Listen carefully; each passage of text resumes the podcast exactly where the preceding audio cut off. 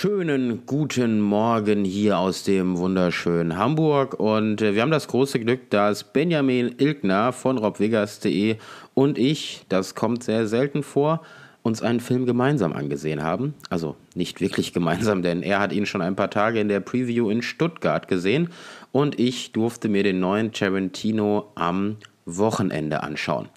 Äh, bin gespannt, was unser Filmkritiker der Herzen, der eigentlich so ziemlich jede Filmkritik auf robvegas.de schreibt, dann mit mir in diesem Gespräch, wir nehmen uns ein bisschen mehr Zeit, äh, von diesem Film gehalten hat äh, und was ich auch gehalten habe. Und ähm, ich bin gespannt. Äh, herzlich willkommen, Benny. Ja, hallo Robbie. Alles okay bei dir? Alles fein. Äh, ist unsere erste Besprechung, ja. Weißt du, ich habe so ein bisschen versucht, diesen Radio Guten Morgen äh, Sound in diesen Podcast reinzubringen, um quasi die gute Laune für den Hörer auch merkbar zu machen. Genau, Benny hat mich auch schon tagelang damit genervt, was wir für Namen dafür haben.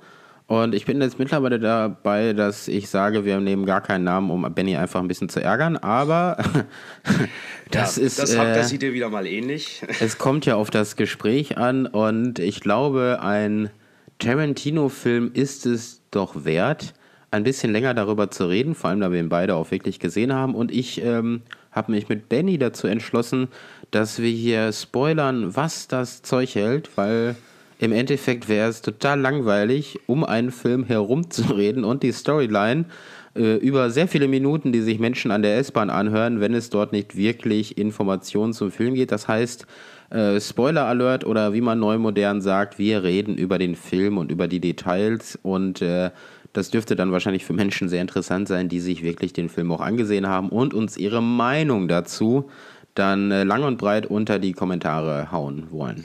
Ja, so sieht es aus. Es fängt ja eigentlich schon beim Plakat an. Wenn du dich erinnerst, das erste Plakat kam vor einigen Monaten raus auf Twitter, glaube ich, um genau zu sein. Margot Robbie, eine der Hauptdarstellerinnen des Films, hat äh, es gepostet und ich habe sofort gemerkt, okay, DiCaprio und Brad Pitt in einem Film. Alleine schon, also ich meine, dieser Cast, das ist ja eigentlich nur Tarantino-like. Ne? Die großen, die coolen, die Schauspieler unserer Zeit, die eigentlich jeder Mensch auf der Welt kennt, in einem Film zu versammeln. Und du hast sofort gemerkt, okay, die sind beide gleich groß auf dem Plakat, weil ich glaube, dass das vertraglich so geregelt wurde, dass beide gleich groß sein müssen. Der eine darf nicht kleiner sein, weil es sind ja beide Stars. Ne? Das habe ich mir sogar gestern auch gedacht, weil ich hatte dann äh, dummerweise, oder naja, ich habe halt die Kritik von Benny, die er schon vorher geschrieben hat, mir extra nach meinem eigenen Kinogang erst äh, durchgelesen, weil Jetzt ich wollte mir den Film, genau, ich wollte mir den Film nicht kaputt machen. Normalerweise lese ich deine Kritiken dann immer schon, wenn sie veröffentlicht sind. Und dann dachte ich mir, das wäre vielleicht ein Fehler, wenn ich mir den Film jetzt auch noch ansehen will. Aber der, den gleichen Gedanken hatte ich nämlich, ähm, hast du sehr schön geschrieben, ähm, dass man Brad Pitt, wenn ich es richtig mich erinnere, eigentlich nur im Auto rumfahren sieht. Und dann dachte ich mir, ja, stimmt, das sind ja beides A-List-Schauspieler. Wahrscheinlich musste man Brad Pitt genauso lange im Film zeigen wie Leonardo DiCaprio. Und es ist auch ein bisschen spooky, weil wenn man aus dem Film rauskommt, fragt man sich, wer hatte jetzt eigentlich die Hauptrolle? Ging dir das auch so? Äh, richtig. Ich saß ja im Film und letzten Endes habe ich mich doch gefragt, okay, was ist die Handlung des Films? Auch nach ja, Ende. Nach das haben sich alle gefragt. Ja.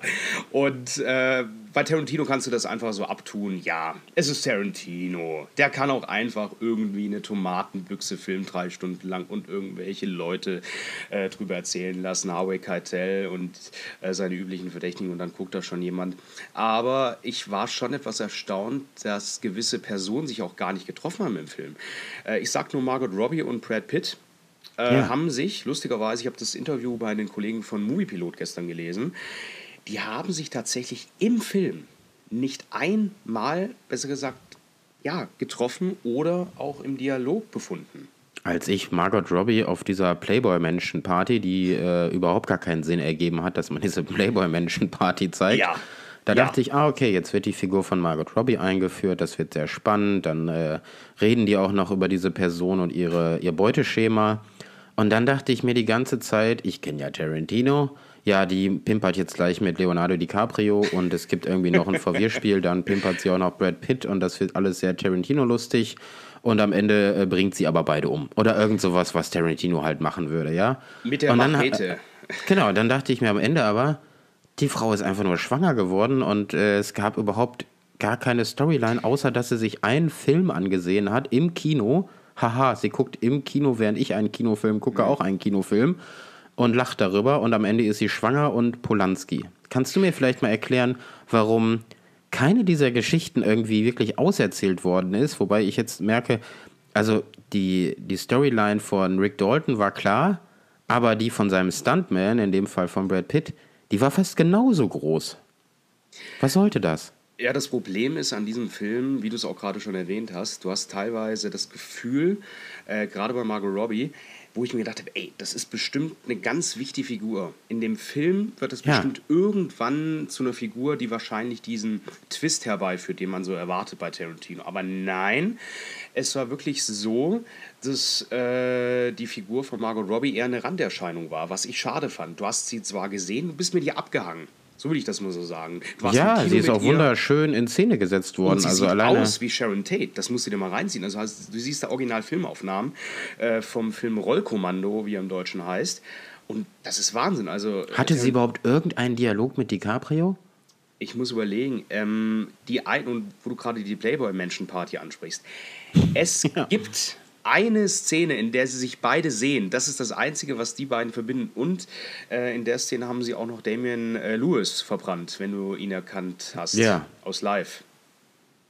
Ich sage jetzt ja, ich habe keine Ahnung, wovon du redest, aber es gab das eine darf Serie man im namens Podcast, Live. Die lief auf Vox äh, und die war äh, relativ spannend. Es ging um, glaube ich, um einen Cop, der irgendwie unschuldig für mehrere Jahre ins Gefängnis gekommen ist. Äh, kam wieder raus. Unschuldig war er immer noch. Äh, das wurde dann auch irgendwann mal aufgedeckt. Er bekam ein paar Millionen Dollar vom Staat als Entschädigung, hat aber gesagt, er möchte wieder als Cop arbeiten. Und Damien Lewis kennst du vielleicht aus Homeland, der Soldat, der aus dem Afghanistan-Krieg zurückkehrt. ja, das, das sagt mir sogar was. Der Rothaarige. Genau, aber warum, was sollte diese Playboy-Menschen-Party? Dass man sagen kann, man war in der Playboy-Menschen. Dass Tarantino sagen kann, er hat zwar Hugh Hefner vielleicht nie persönlich kennengelernt oder hat ihn kennengelernt, ne? Und es war sein größter Wunsch, nach seinem Ableben einmal die Playboy-Menschen-Party sozusagen äh, in Szene gesetzt zu sehen. Wobei ich ja eher denke, das ist so eine Art, wie soll man sagen, äh, ja, so eine Art äh, Zeitduktus, dass du sagen kannst, ey, diese großen Promis, da gab es irgendwie noch nicht das Berghain in Berlin, da sind die alle halt in die Playboy-Menschenvilla gefahren. Es war aber für die Zeit, und damals war der Playboy auch riesig, war es doch eher textilvoll, um das mal so auszudrücken. Oder hast du da großartig an Brüsten oder anderen Geschlechtsteilen irgendwas gesehen, wie ich es erwarten das, würde? Das, das Verrückte, glaube ich, besonders an diesem Film Once Upon a Time in Hollywood, war für mich, dass wie du schon sagst, ich äh, als Filmfreund kennt man diese Geschichten, Playboy-Menschen, man kennt den Zeitgeist, man kennt einige Anekdoten aus Hollywood. Man weiß, dass in dieser Zeit Dean Martin und Co. diese ganzen Filme gedreht haben.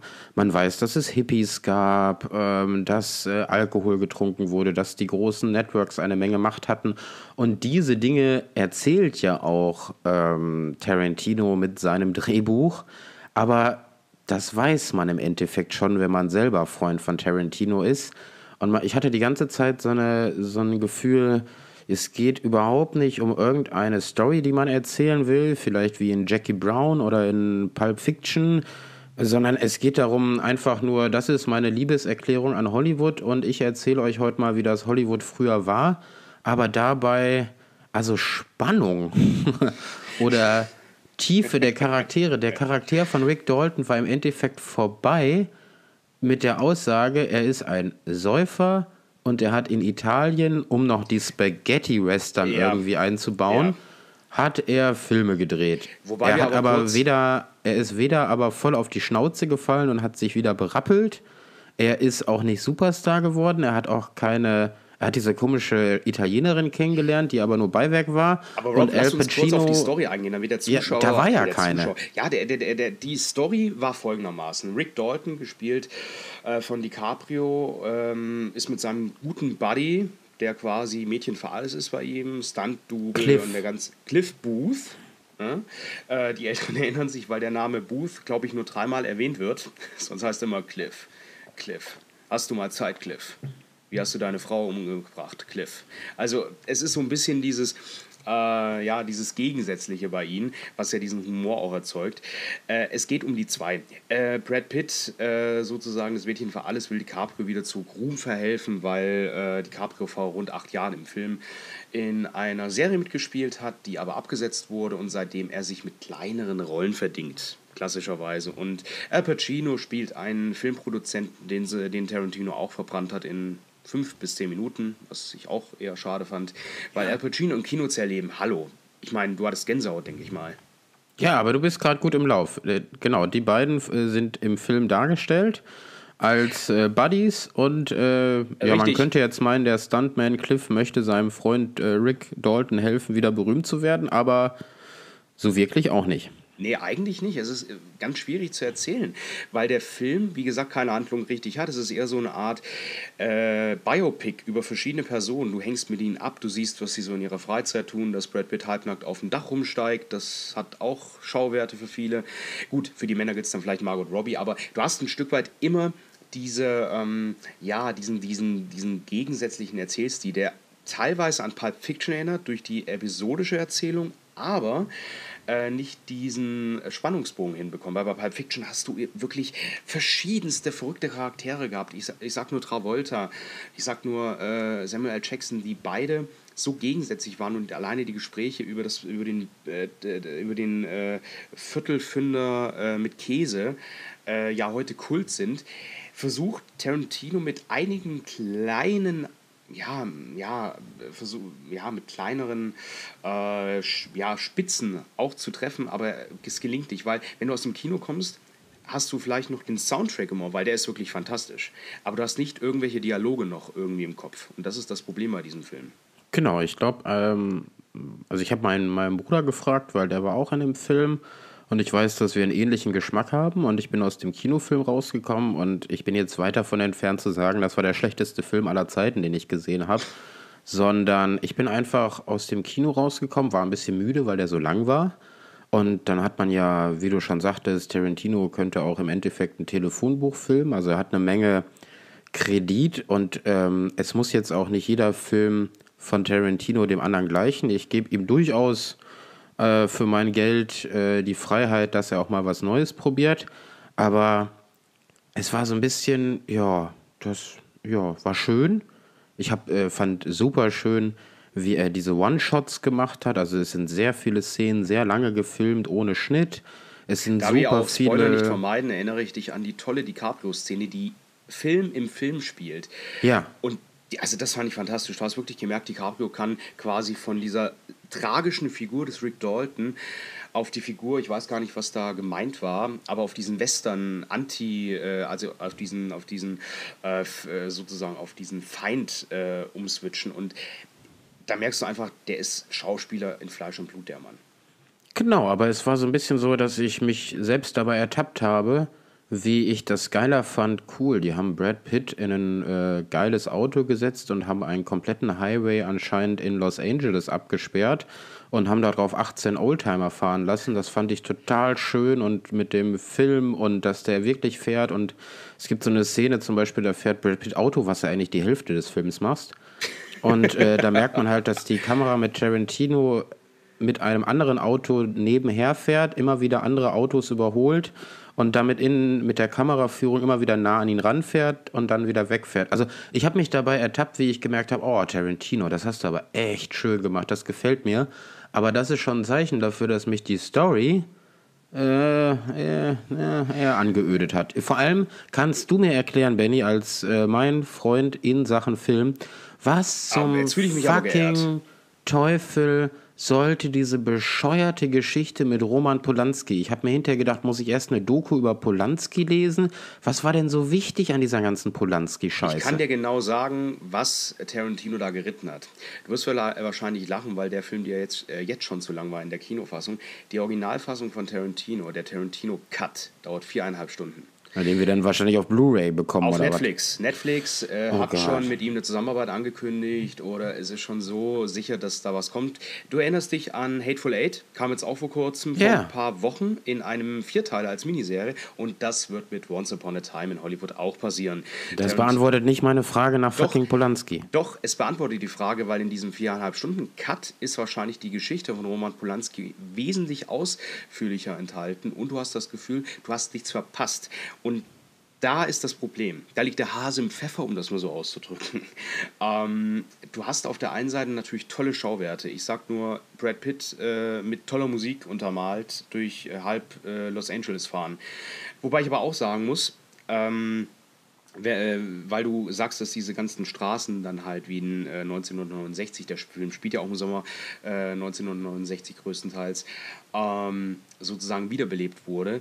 Ich erinnere mich mit Schrecken, und da muss ich kurz einen kleinen Schlenker zu dem Film Anna machen von Luc Besson. Der Film ist weit ab von Gut und Böse, will ich mal so sagen. Ich habe ihn mir gesehen, es gibt auch eine Kritik dazu. Aber das Geile ist, der Film fängt 1989 an. Und du siehst auf den Straßen, wenn es mal überhaupt Außenaufnahmen gibt, etwas weiter hinten einen Tesla.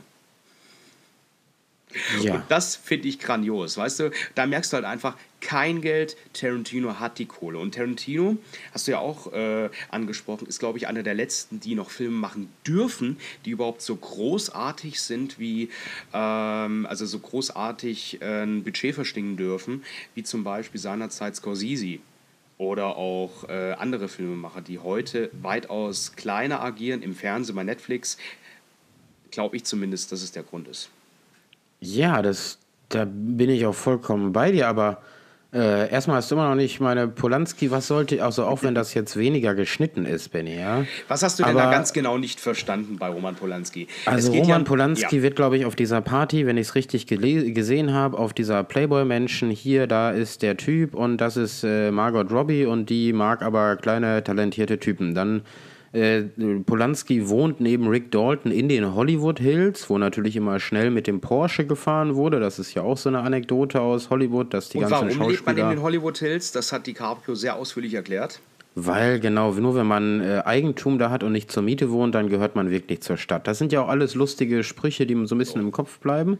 Aber Dalton ist, glaube ich, so ein bisschen am Boden seiner Karriere oder fühlt sich so. Und er möchte, glaube ich, unbedingt mit Polanski, dem angesagtesten Regisseur der Zeit, zusammenarbeiten.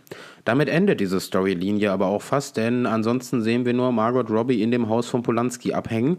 Und erst ganz am Ende, durch dieses ganze Gemetzel, wir haben ja gesagt, wir spoilern hier ohne Ende, Ja, äh, da, darf dann Rick Dalton durch diese krude Hollywood- ähm, Brutzelei mit seinem Flammenwerfer darf dann auf einmal zur Spoiler nicht Daten... zu viel, ich will mir das für den Schluss aufheben, weil das ist wirklich eine der Ja, schönsten. gut. Das ist die schönste Viertelstunde des, ganze, äh, des ganzen aber, Films. aber es gehört ja zu der Polanski-Nummer, dass im Endeffekt äh, ist die Storyline ja von Rick Dalton. Er wohnt neben Polanski und erst am Ende des Films darf er bei Polanski auf den Hof. Da- Ja, aber natürlich. aber Nee. was ist die Geschichte von Polanski dann? Die, die Storyline, die Metaebene, die Tarantino hier erzählen will, jetzt sprech mal so wie ein Filmjournalist, weißt du, das, Ja. das gefällt mir so. Erklär es mir. Ich erkläre es dir. Das ist diese. Äh, äh, das ist dieses Gegensätzliche, um letzten Endes Menschen, die vielleicht mit der Handlung nichts anfangen können, in Sicherheit zu wiegen. Aha, so im Hintergrund, da baut sich was auf. Äh, beispielsweise die Manson Family, die erschreckend wenig zum Einsatz kommt, wobei Ja. ich mir auf. Also das ist, das muss man also auch mal ansprechen. Tarantino kann sich vielleicht viele Sachen rausnehmen, aber wenn man im Trailer, in den Teasern, die ich hundertmal gesehen habe, weil ich oft ins Kino gehe und die Trailer mir ansehen muss, äh, Aaron Paul, den du fast nicht erkannt hättest, weil er so geil geschminkt war als äh, Charles Manson, ins Bild setzt und sagt, oh, also äh, Leute, äh, hier Tarantino, alles lustig, aber die letzte, so dieser, äh, dieses, dieser Showdown, dieses Finale, dieses grande Finale wird aber, wow, das wird richtig heftig werden, was es ja auch zum Teil wurde. Aber dir wird im Vorfeld was versprochen. Das ist ja auch geil. Du siehst Charles Manson irgendwo in der Einfahrt bei, bei, bei Polanski rumrennen. Dann wird er weg, weggeschickt und dann siehst du, wie Roman Polanski Brad Pitt sieht. Und das ist es dann mit der Rolle. Du siehst Charles Manson in diesem Film nie wieder. Und was ich, das, das muss ich dem, äh, das muss ich dem höchst äh, äh, geschätzten äh, Filmemacher Tarantino auch zu Last legen. Ich finde das wirklich schade. Ich weiß nicht, ob das in diesem viereinhalb Stunden Cut Äh, oder fünf Stunden, man weiß ja auch nicht, ob er da noch rumschnibbelt vielleicht. Äh, ob das anders ist, aber ich finde es wirklich schade, dass man so eine Figur auf der einen Seite einführt, sagt, okay, ihr kennt den, das ist wow, das ist heftig und äh, ähm, ne, das ganze Bromborium einfach anzettelt und dann letzten Endes sagt, okay, äh, die Figur ist halt nicht mehr da und wir belassen einfach den Hippies quasi das Feld. Wie hast du es ja, Was man, was man glaube ich, äh, was Tarantino sagen würde, wäre, er hat jetzt ja nicht eine Dokumentation über Hollywood gedreht, wo er wirklich jede Geschichte von Charles Manson und äh, Polanski erzählt, sondern er hat einen Film gemacht, der einen für einen Augenblick in dieses Leben der Hollywood-Stars eintauchen lässt. Aber ähm, da ist halt auch nicht viel drin. Also man muss wirklich selber alle Anekdoten und Geschichten rund um Hollywood kennen, damit man glaube ich, im Film die ganze Zeit schmunzelt und sich denkt, haha, der Mann, der da gerade weggeschickt wurde, da gibt es eigentlich eine sehr, sehr lange Geschichte zu. Und diese Hippie-Geschichte, die dann wieder ein bisschen breiter ausgetreten wird, äh, da muss man dann auch wiederum, also man muss, ich glaube, wenn man sehr, sehr viel Hintergrundwissen hat und im Endeffekt schon sich mit Tarantino einen ganzen Abend über Hollywood unterhalten könnte, dann kann man den Film äh, gucken und weiß, ach, guck mal, was er alles noch angesprochen und eingefügt hat. Äh, aber wenn man das nicht hat, ich glaube, dann ist man sehr schnell ein bisschen gelangweilt, weil man auch eine Million und eins Gags auf Hollywood und die Anekdoten nicht versteht, die ja zum Teil oder zum Großteil sogar auf wahren Begebenheiten beruhen. Richtig, und was ich auch sehr schade fand, und da muss ich äh, sagen, dass sich Mainstream, das habe ich auch mal in der Kritik so geschrieben, dem Mainstream doch sehr angenähert hat. Im Sinne von, dass äh, zum Beispiel diese klassischen Filmstilmittel von Tarantino, okay, du hast den Erzähler, Kurt Russell, der aber erst zur Mitte des Films richtig, auf einmal auftaucht und mich richtig. total wahnsinnig gemacht hat, weil ich dachte, hä, warum kommt denn jetzt, also den hätte ich mir ja am Anfang dann gewünscht, und dann auf einmal wird der so in die Mitte reingeworfen. Auf einmal gibt es einen Erzähler. Das mhm. ist ein bisschen bescheuert. Natürlich ist das bescheuert, aber ich glaube, in diesem viereinhalb Stunden oder fünfeinhalb Stunden Cut, den Tarantino irgendwie baut, äh, wird das ganz gut erklärt. Ich finde es sehr schön, Benny, dass du alles an Kritik rechtfertigst mit, es gibt einen viereinhalb Stunden Cut. Das mache ich demnächst auch, ja, wenn mir einer auf YouTube irgendwo einen Kommentar ja, schreibt. Ja, Sharknado es gibt doch noch einen viereinhalb Stunden Cut. Ja, natürlich. Sharknado wäre auch ein Oscar-nominierter Film, wäre er fünf Stunden lang, sag ich dir jetzt mal, als er der Schläferzgucker. Ich kann dir nur sagen, weil du, weil du eben schon gesagt hast, ähm, dass du dir die letzten äh, Szenen für das Ende ähm, äh, bewahren willst, ähm, kann ich verstehen. Aber wenn ich so daran denke, wie du jetzt auch sagst, äh, viereinhalb Stunden, ich habe die Leute im Kino gesehen, die vor mir rumgeknutscht haben, was ich sehr peinlich fand, bei einem Tarantino-Film ein Date zu haben. War, Aber. Willst du da. Ach, nee.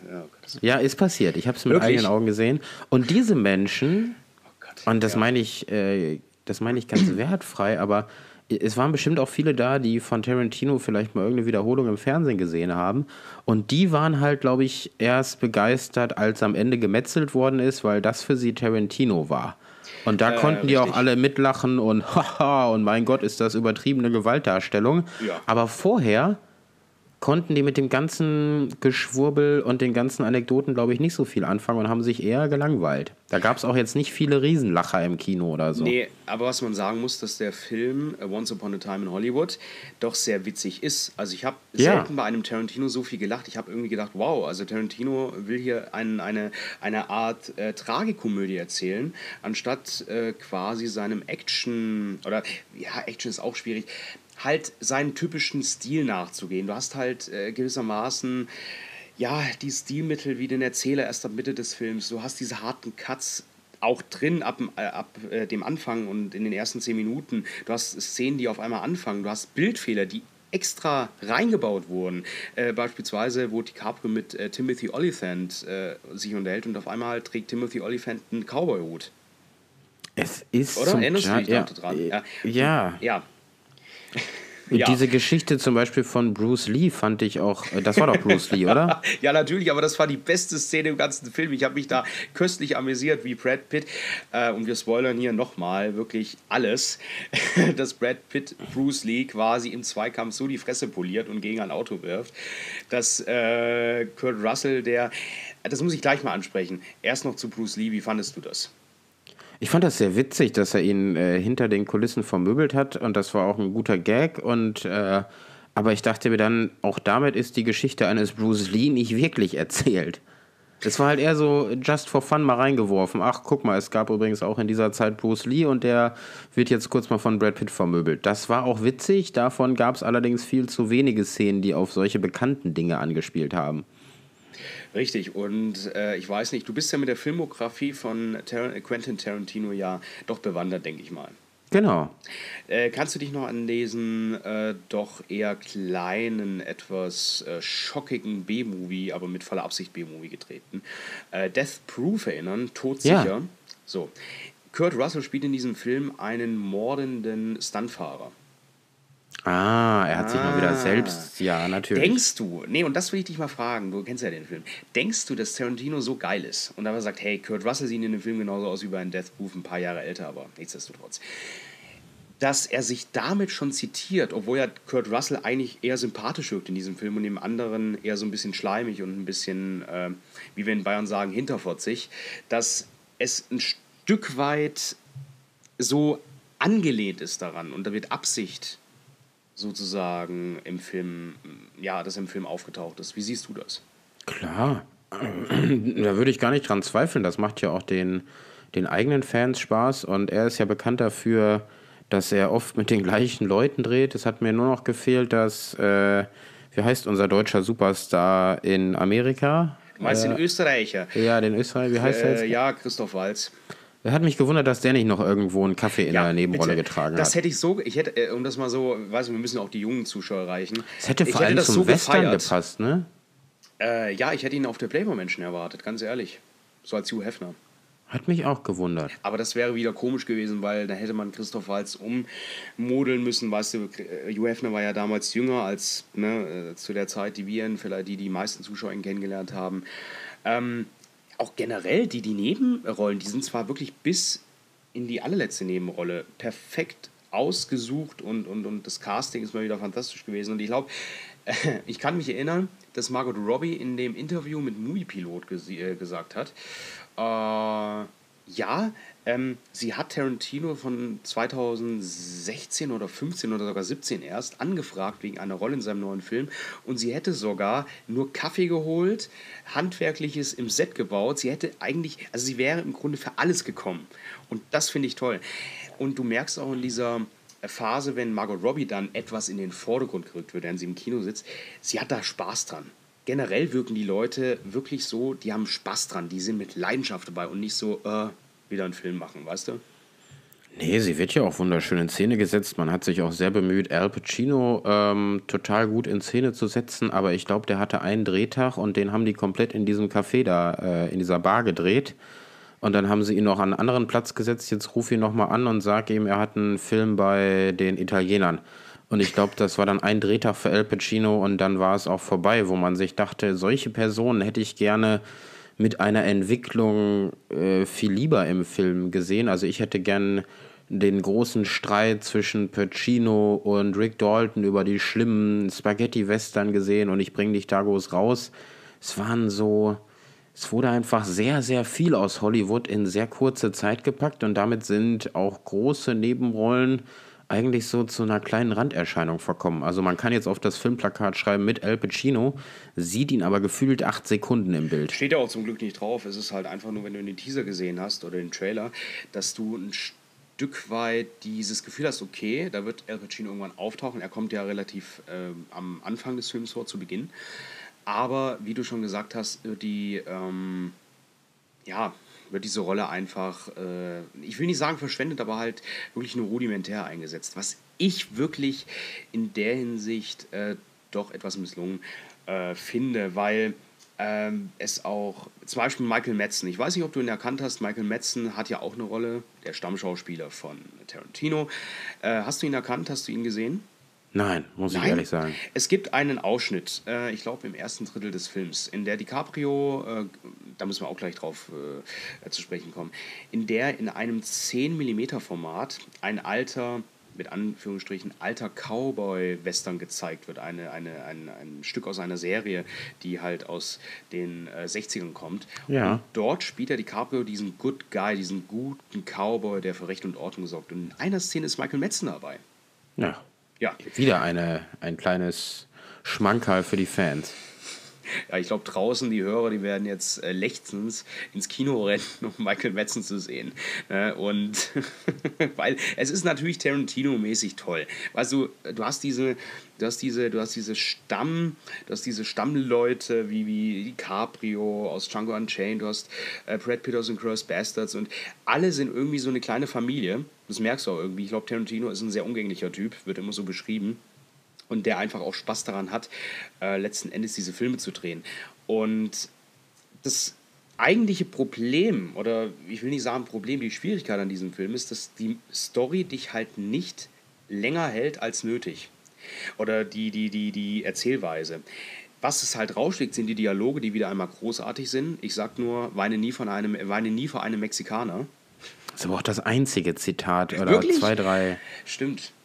Also, das finde ich nicht, dass es das rausreißt. Aber ja, man muss dem, wenn man dem Film gerecht werden will, muss man ihm halt zubilligen. Er ist nicht darauf angelegt, die Geschichte von Rick Dalton zu erzählen. Aufstieg, Fall, äh, Wiederaufstieg und er hat noch eine Frau bekommen. Sondern es ist wirklich einfach, ich lasse euch mit der Kamera drei Tage lang in ähm, die Welt von Hollywood eintauchen, was da so alles passiert und ich lasse euch nicht in die Welt der Superstars eintauchen, sondern in die eines eher gefallenen äh, Darstellers, der sein Geld mit irgendwelchen Westernfilmen verdient. Und da sieht man als Zuschauer sogar, äh, wie war das denn ungefähr so früher und wie war das in den Trailern und wie wurden diese Sachen gedreht. Das kriegt man schon mit. Und das muss man halt auch mögen. Ich glaube, wenn man aber ins Kino geht und erwartet, ha, eine großartige Storyline, 80 Kilo Kokain und es wird wild gefickt und es wird ohne Ende mit der Kettensäge rumhantiert Achte und bloß Flammenwerfer. Ne, um Gottes Willen, ja, ich glaub- Podcast, ich glaub- da sind wir gleich so als explizit bei iTunes verlinkt, um Gottes Willen. Ich glaube nur, wenn man das wirklich erwartet von dem Film, so dass Tarantino einem mega einen vor den Kopf ballert und Ja, äh, ja, ja. das Blut spritzt oder Kill Bill gesehen hat, vielleicht nur vorher. Ich glaube, dann, ich glaub, dann wird man auch- ziemlich enttäuscht. Du darfst auch nicht mit der Intention reingehen, äh, was ich leider tat. Boah, du jetzt so eine Art äh, Django Unchained halt in Hollywood. Es ist wirklich eine Art Märchen. Es heißt ja Once Upon a Time, es war einmal in Märchen. Hollywood. Richtig, es ist ein Märchen, äh, wo ja, äh, und das ist ein schöner Satzübergang, wo ja auch das Ende ein Stück weit äh, so ist, dass es märchenhaft endet. Es kommt fast keiner zu Schaden und wenn, sehr cool. Äh, Ich sag, also ich glaube, wir nähern uns ja so ein bisschen das zum Ende des Films auch, äh, dass wir ruhig mal das Finale besprechen können. Also ich war, ähm, ich muss, also ich, ich, ich saß im Kino und das Lustige war, das Kino war randvoll. Ich weiß nicht, wie es bei dir war. Das Kino war bei mir randvoll, 250 Menschen saßen drin.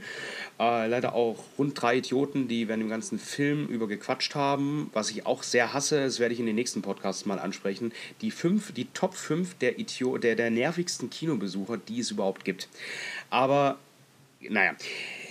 Weit ab davon habe ich diesen Film natürlich genossen und die letzten 20 Minuten dahingehend verwendet, um mal zu sehen, wie du schon auch angesprochen hast, ob Tarantino letzten Endes versucht, quasi durch die Gewalt seine alten Fans wieder zurückzuerobern, weil du weißt, die Gewalt in diesem, ist, ist in diesem Film doch sehr, wie soll man sagen, sehr, ähm, ja, sehr plastisch und eher so übertrieben, dass du es gar nicht ernst nehmen kannst. Ja, sprich ruhig weiter. Ja, nee, deswegen ist die Frage. Empfandest du das auch so, dass Tarantino sagt, okay, er macht jetzt seine Liebeserklärung an die 60er Jahre und äh, macht daraus eine Hommage? Es ist ja weitaus unbissiger als erwartet. Es gibt zwar so ein, zwei äh, Dialoge, die vielleicht etwas dieses Hollywood, der, dieses New Hollywood angreifen, aber Denkst du, dass dieses Finale vielleicht extra so gemacht wurde, dass halt eben die alten Tarantino-Fans aus dem Kino kommen und sagen, weil du weißt, das Ende bleibt immer hängen. Wow, das habe ich erwartet. Es hat mich ein bisschen verrückterweise daran erinnert, der Film ist ja an sich sehr, man könnte schon fast sagen, ruhig. Ähm, passt mit dem Soundtrack perfekt in die Zeit. Das ganze Setdesign ist sehr, sehr schön und man freut sich.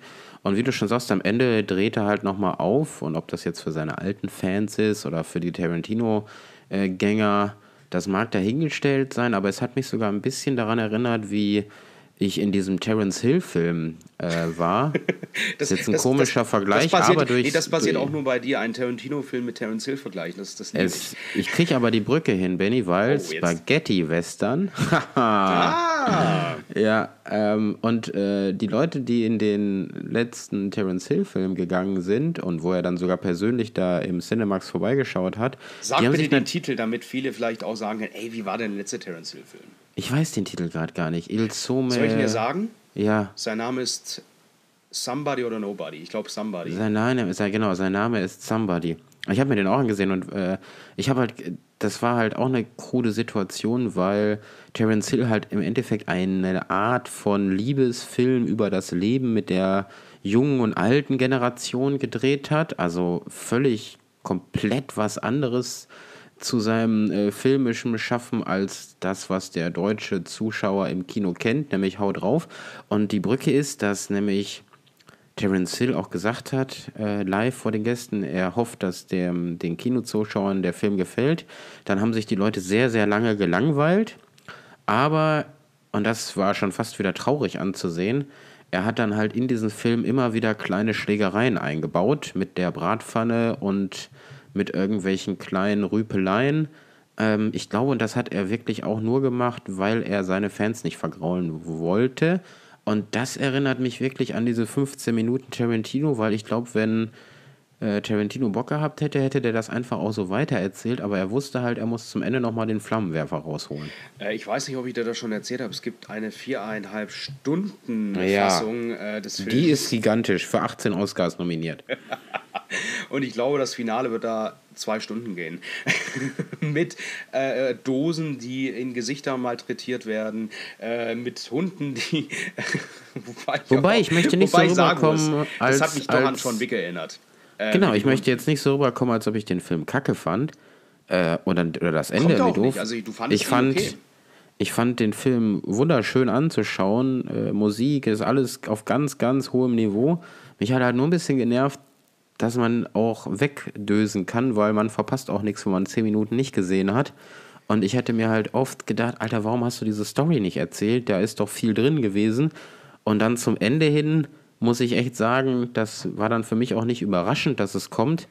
Äh, es war auch sehr lustig, aber gefühlt war es auch nach zwei Minuten vorbei.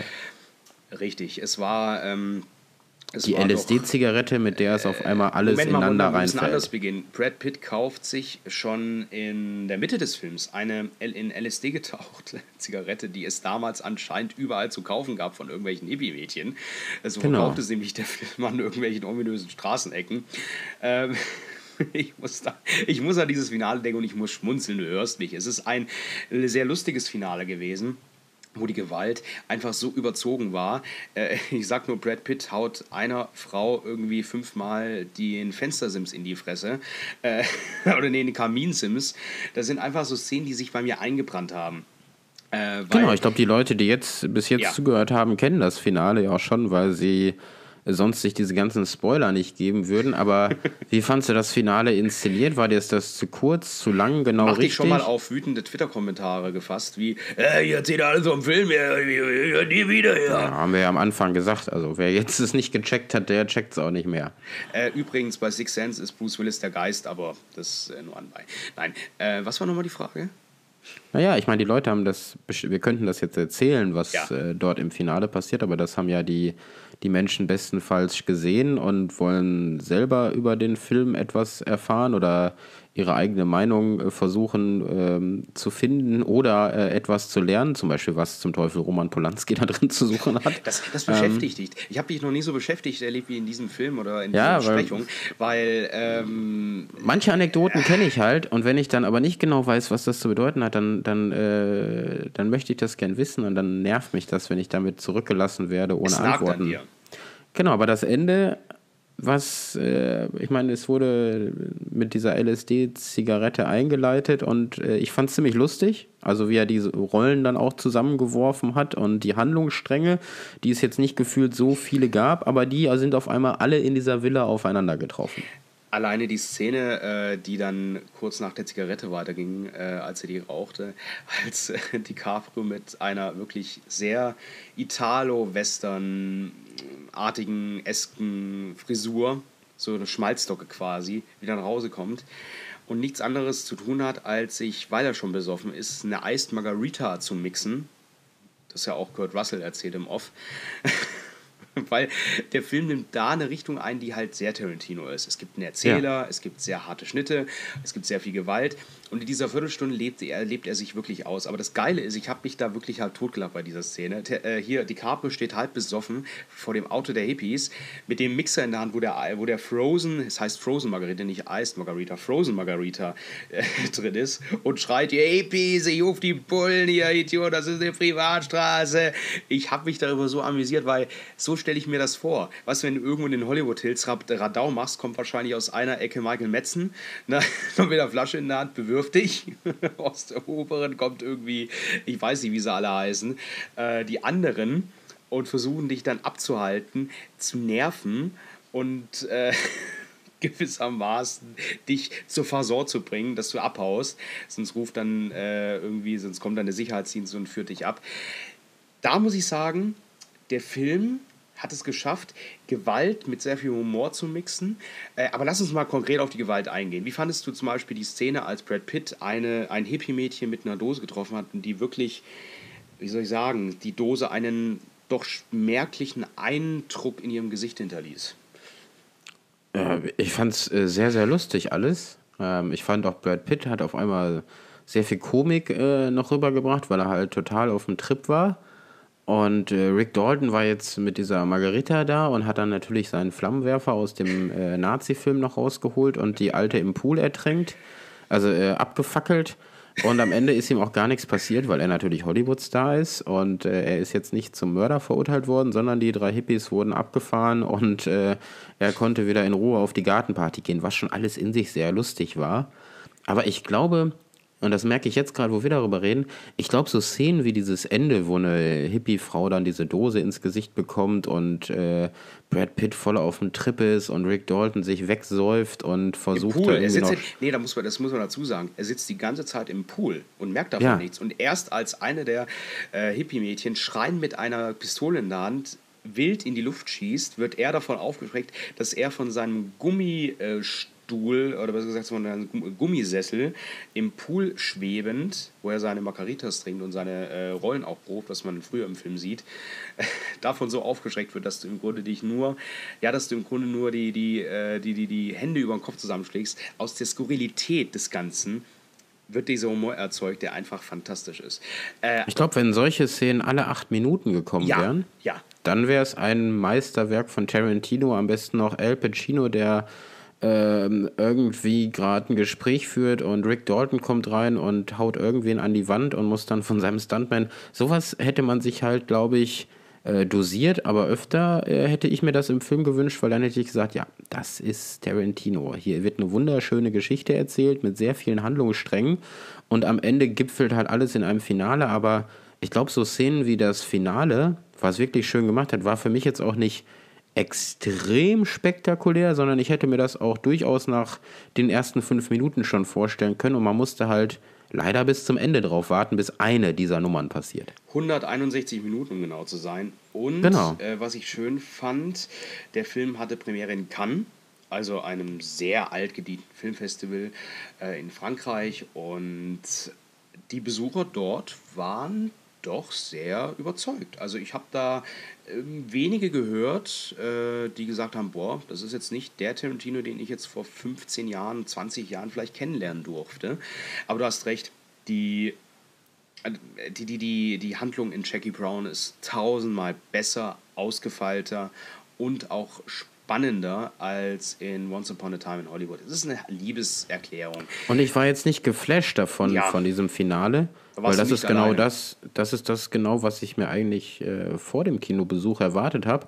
Ich hätte es mir wahrscheinlich in Minute 7, äh, 16, 23, 49, also ich hätte es mir sehr viel öfter gewünscht auf sehr viele verschiedene Ebenen. Also nicht nur Gewalt, sondern er hat ja auch coole Sachen und Angst und Panik und äh, einfach mal irgendwen äh, zusammenschlagen ähm, und den Angst vorher einjagen.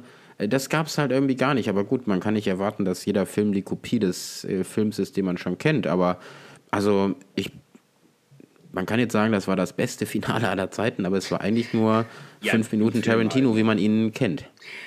Ja, und ja, das ist es. Also eben. ich wusste auch schon, dass dieser Flammenwerfer gleich noch rausgepackt wird. Das du hast war mir das so schon klar. geahnt, oder was? Dass er im Pool sitzt, den Natürlich. aus dem Gartenhäuschen holt, die alte abfackelt im Pool oder was? Also mir war klar, ich, ich wusste nicht wo, aber mir war klar, weil die am Anfang jedes Mal diesen Sauerkraut-Clip gezeigt haben mit diesem Flammenwerfer und man Lust auch gezeigt auf frittiert, hat. Nee, Lust auf irgendwas frittiertes Sauerkraut und.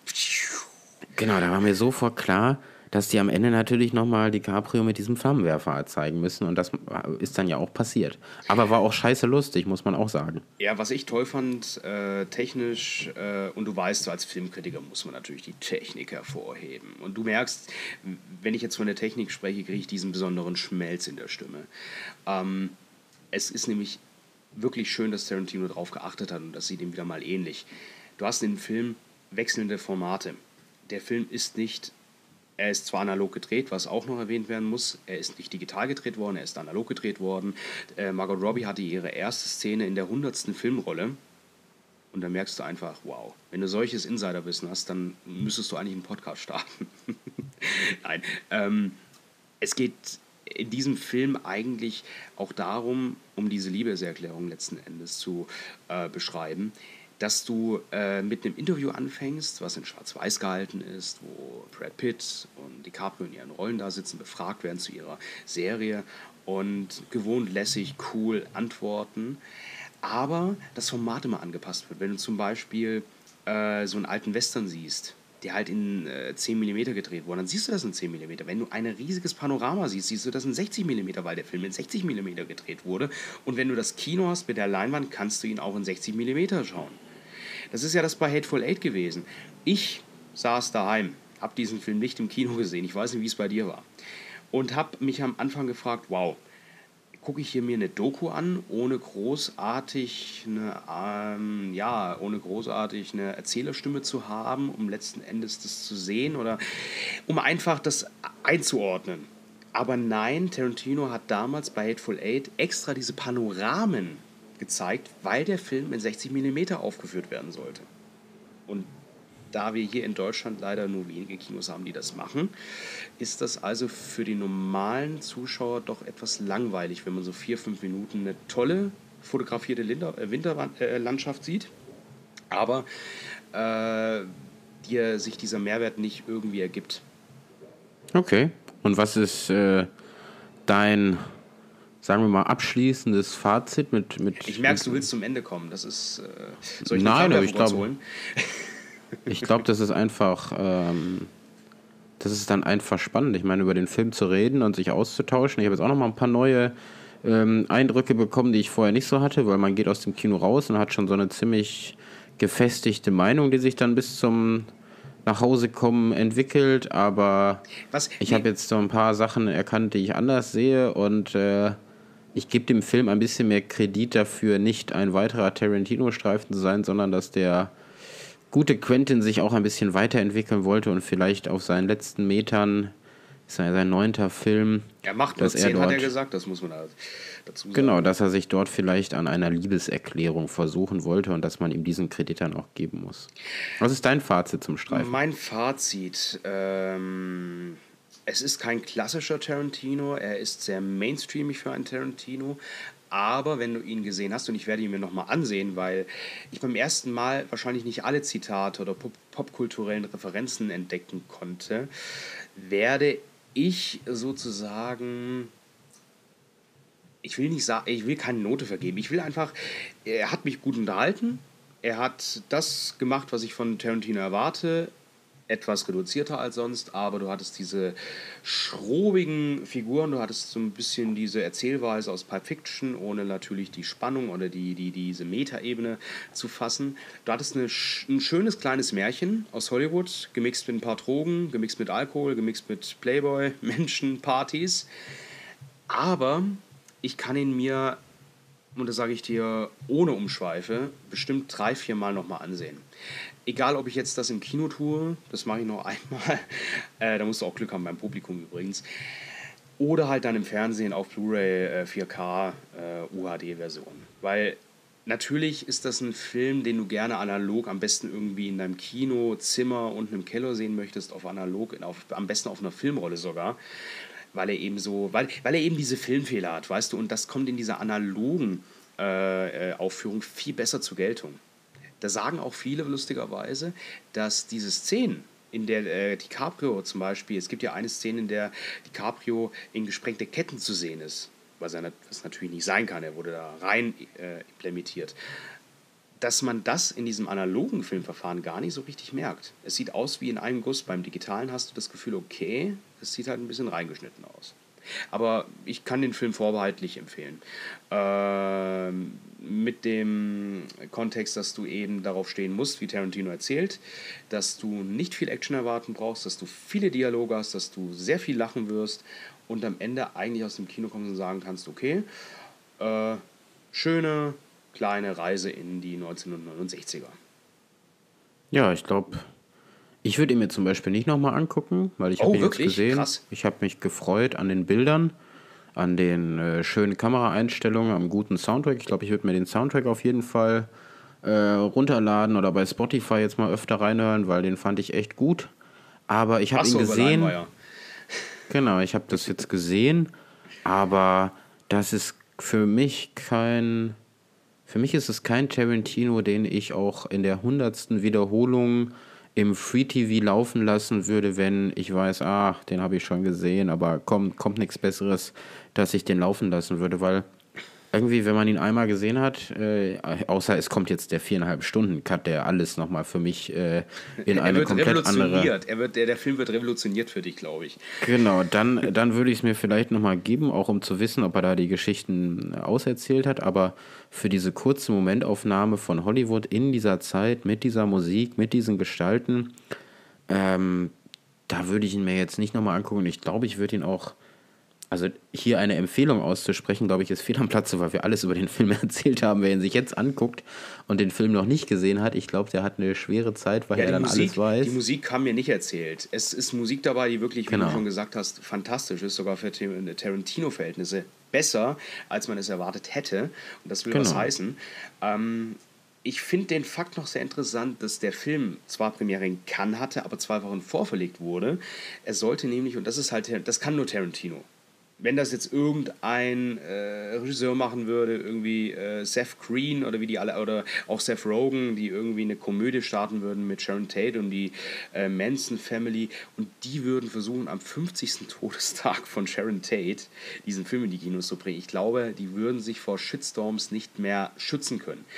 Aber bei Tarantino ist es eben okay. Warum? Weil du weißt, Tarantino ist zwar verrückt und hat diesen sehr speziellen Film, Filmemacherstil, aber wenn er etwas anpackt, geht er mit der genötigen Ironie an, diese, an, diese, an dieses Thema und mit dem nötigen Respekt.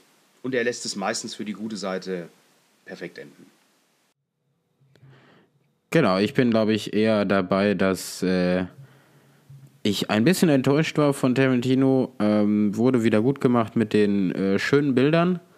Aber ich glaube, ich, jetzt habe ich ihn auch gesehen, kann aller Welt mein ganzes Leben lang auf allen Gartenpartys erzählen, dass ich diesen Tarantino auch gesehen habe. Aber ich würde ihn mir ganz ehrlich nicht nochmal anschauen. Bin jetzt aber gespannt, ähm, wie unser Gespräch bei euch angekommen ist. Schreibt uns gerne in die Kommentare oder auch wo immer drunter, wie es ihr, wie ihr es fandet und äh, ob wir uns wirklich Benjamin Blümchen für die nächste ja, Episode Hobbs und Shaw haben wir sollen. auch nicht besprochen. Ich habe hier einen Zettel mit zig Filmen und äh, Fast and Furious, Hobbs und Shaw, der auch genau. lustig ist. Also, wir, wir können es anders zusammenfassen. Filme oder, oder Leute, die sich einen Quentin Tarantino-Film ansehen wollen, wie ich, die alles im Grunde nehmen würden. gehen am besten in Once Upon a Time in Hollywood, läuft aktuell im Kino, oder gehen in Parallel, der läuft immer noch, so ein paar, ich glaube seit drei Wochen, in Fast and Furious Presents Hobbs und Shaw mit Jason Statham und The Rock. Alleine, alleine dieser Niveaubruch, weißt du, von Tarantino zu The Rock.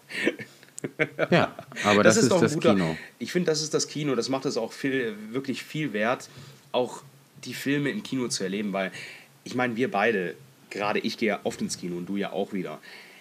Ich glaube, im Kino einen Film zu erleben, ist was völlig anderes, als daheim vor der Klotze äh, zu sitzen, egal wie groß sie auch sein mag, und dort diesen Film dann auch anzusehen, oder? Genau, jetzt bin ich nur gespannt auf eure Meinung zu dem Film, weil wir beide haben darüber jetzt äh, lange gesprochen, haben neue Ansichten und Perspektiven auf diesen Film hoffentlich gefunden oder übergangen und äh, sind sehr gespannt darauf, was ihr dazu denkt und vielleicht habt ihr ja auch noch eine andere Perspektive auf Roman Polanski, dann würde sich Benny äh, mit mir sehr freuen, dass wir dieses äh, Mysterium dann vielleicht gemeinschaftlich in der Community mal aufgelöst ich haben. Ich freue mich jetzt schon auf die Twitter-Threads, äh, die dann kommen. Genau. Ähm, ja, nee, ich freue mich auf eure Kommentare. Schreibt es in die Comments. Der Link für die Armbanduhr ist in der Beschreibung verlinkt. Und wir sehen uns dann wieder beim nächsten Mal. Vielleicht mit Benjamin Blümchen. Ja, ich bin gespannt. Ich bin wirklich gespannt.